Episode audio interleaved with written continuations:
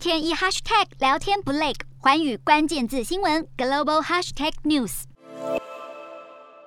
新加坡总理李显龙日前也针对乌俄战事。发表声明重申，新加坡强烈谴责俄罗斯入侵乌克兰，并声明乌克兰的主权、独立和领土完整必须要受到尊重。同时也强调，并且自我警惕，新加坡不能够依靠他国来保护，也绝对不能够失去防卫国家的能力。好，李显龙指出，如果国际关系是根据强权即公理的运作模式，那么对于像新加坡这样的小国来说，世界将是非常危险的地方，而这也是新加坡之所以一直坚决支持禁止对主权国家进行侵略的联合国宪章和国际法。此外，他更表示，即使条约和外交失败，也不能够依赖他国保护，也绝对不能够失去自我防卫的能力。